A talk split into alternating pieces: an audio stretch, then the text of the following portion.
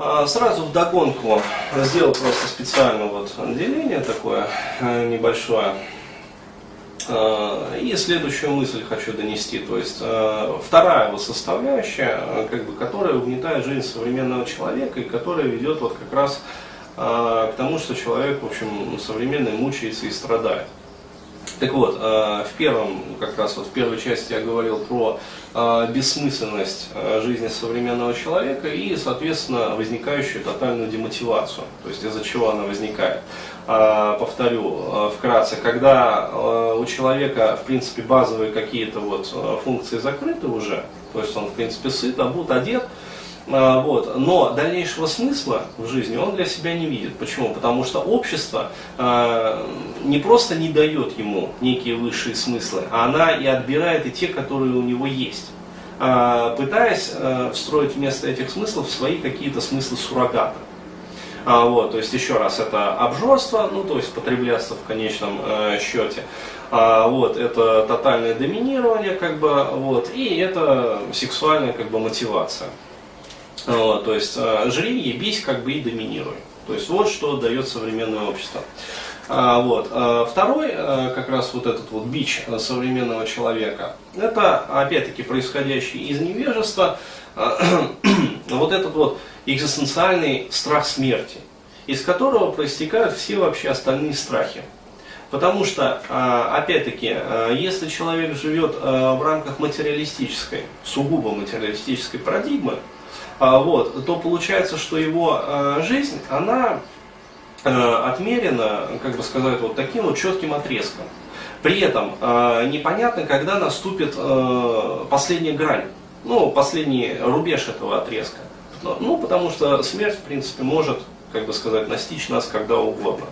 А, вот, то есть, а, и мы живем, получается, вот в рамках этого отрезка. Причем он может быть как бы достаточно длинным, вот, а может быть, в общем-то, очень коротким. И э, вот это вот ощущение, э, совершенно иррациональное ощущение, оно формирует вообще э, тотальную тревожность, как бы и тотальный страх, э, который преследует фоном э, человека вот, ну, на протяжении всей его жизни. То есть человек э, жить спокойно не может. И отсюда из этого страха э, проистекают все остальные страхи. Вот, э, то есть э, там страх перед женщинами туда же идет, страх там, короче говоря, вступать в конфликты, страх отстаивать свою точку зрения, страх достигать чего бы то ни было. Почему? Потому что все завязано вот на этот один фундаментальный страх. С другой стороны, э, если человек, например, э, живет в рамках э, духовной, например, парадигмы, то есть которая шире, чем существующая вот, в современной науке главенствующая такая парадигма материалистическая. Он смотрит на жизнь совершенно по-другому. То есть он смотрит на жизнь не, на как, не как на отрезок, вот, который надо там худо-бедно там как-то перекантоваться и все, а дальше закопают и, в общем, черви съедят. Вот. Он начинает ценить свою жизнь он начинает э, смотреть э, на свою жизнь э, в перспективе своих перерождений. И это, опять-таки, наделяет его высшим смыслом. Наделяет и его самого, и его жизнь. То есть он начинает понимать, для чего ему вообще говоря, во-первых, духовно совершенствоваться, развиваться. Вот почему? Потому что э, после, как сказать, смерти его физического тела наступит реинкарнация. Ну, то есть а, он получит новое какое-то физическое тело, и в зависимости от того, как он жил в этой жизни, вот, он перейдет на, либо на уровень выше, либо опустится на уровень ниже. Это первый момент. Второй момент, помимо вот этого высшего смысла, исчезает страх смерти как таковой. То есть понятное дело, что страх чисто физический, животный, ну то есть страх тела, никто не отменяет.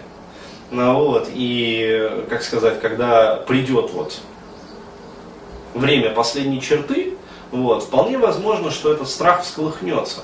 Ну, вот. Но значительно понизится уровень иррациональных страхов, экзистенциальных страхов. И, соответственно, вместе с этим понизится уровень всех остальных страхов. проистекающих из этого первого. И получается, что человек, э, который, ну, как я уже вот во многих кастах там писал, предыдущих, там, и в статьях писал, о вреде как раз вот э, этого материализма и материалистической точки зрения, а, вот, и пользе как раз э, такой вот философской, экзистенциальной точки зрения. Вот, человек, который рассматривает свою жизнь как некую непрерывность, вот, он более психически здоров. Почему? Потому что э, он более э, цельным представляется. То есть его психика более цельная, его психика э, более устойчива. Вот. Почему? Потому что он меряет уже себя и свою жизнь, как бы, и свои поступки э, несоизмеримо большими временными промежутками. То есть, иными словами, он меряет э, ну, свою жизнь бесконечностью уже, как таковой. Вот, то есть он рассматривает себя не как вот конечную функцию, которая вот раз, и потом черви ее съедят, вот, а как непрерывность. Как такой вот пространственно-временной континуум, который в принципе не имеет ни начала, ни конца. И это совершенно иная парадигма, это совершенно иное мировосприятие, это совершенно иной взгляд на жизнь, который кардинально перестраивает вообще всю систему ценностей – самого человека. И, э, как сказать, вот, вот, пожалуйста, самые тяжелые проблемы современного человека, еще раз подтверждаются, это экзистенциальные проблемы. То есть бессмысленность человеческой жизни и э, тотальный страх. Вот, опять-таки, идущие из невежества. Потому что нашим обществом э, сознательно э, прописывается картина мира, которая, ну, пиздец, но она не имеет ничего общего с реальностью. Вот, потому что реальность, э, вот в том виде, в котором она действительно существует, она уже давно описана в различных духовных традициях. Вот, просто в разных духовных традициях она описана в разной степени полноты. Вот, но это уже дело пятое, но она описана более полно. Вот, а современный, э, как бы сказать, современная вот научная доктрина, вот, она, вот, ну, по моему такому вот глубокому убеждению представляет из себя, я не знаю, там, э, домик, э, собранный, как вот э, там в Индии живут, там, ну, палатки из ящиков, там натянутый полиэтилен, короче говоря, и в этом во всем живут. Вот, то есть вот в таком вот пиздеце. Вот что из себя представляет современная научная как бы картина мира. И каково человеку жить во всем этом. Вот тут же за палаткой, короче говоря, куча говна, тут же ты там умываешься, там это самое, а вот, тут же ты срешь. Вот. Естественно, что все поступки человека будут исходить из, э, ну, как сказать, будут определяться вот именно этим мировосприятием. Но понятное дело, что такой человек априори не может быть психически и физически здоровым. То есть по умолчанию. И никакое количество психотерапевтов и психотерапий ему не смогут помочь в этом. Потому что, еще раз говорю, они э, действуют, вот классические э, психотерапевтические школы, они действуют исходя из материальной картины мира. Это парадокс, который э, меня уже давно вводит, как бы, э, ну, раньше вводил в шок, теперь вводит в иронию. То есть психотерапевты занимаются тем, что лечат человеческую душу. Но спроси у классического психотерапевта, который э, обладает там, медицинским образованием, вот, есть ли душа у человека. И дабы не быть осмеянным коллегами, вот, он ответит, конечно же, души нету. Мы используем это понятие просто как метафору. То есть охуеть не встать. Мы работаем с тем, чего на самом деле нету. Используя это просто как метафору. Каковы результаты будут у этого подхода?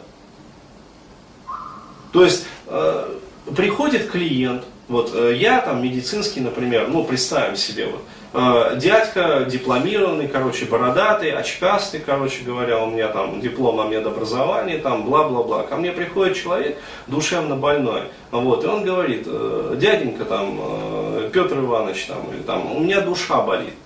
Вот. И я ему говорю в ответ, «Э, понимаете ли, вот э, Ванечка там, э, как сказать, души вообще не существует. Поэтому болеть у вас нечему.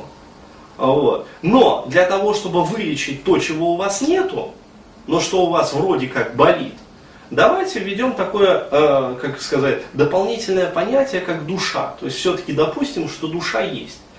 потом мы ее вам полечим таблетками. А вот. А после этого, как бы, а, вы мне скажете, то есть, э, что у вас ничего не болит.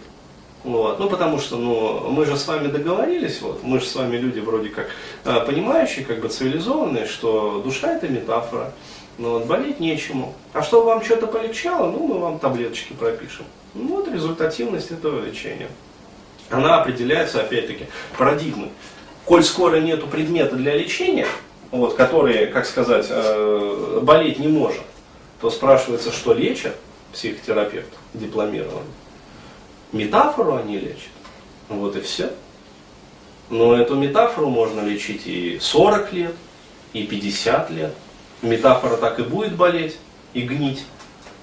Вот, ну а что? Чудо разболелось, как бы опухло и мешало ходить. Ну, бог с ним, это же чудо. Ну вот и все.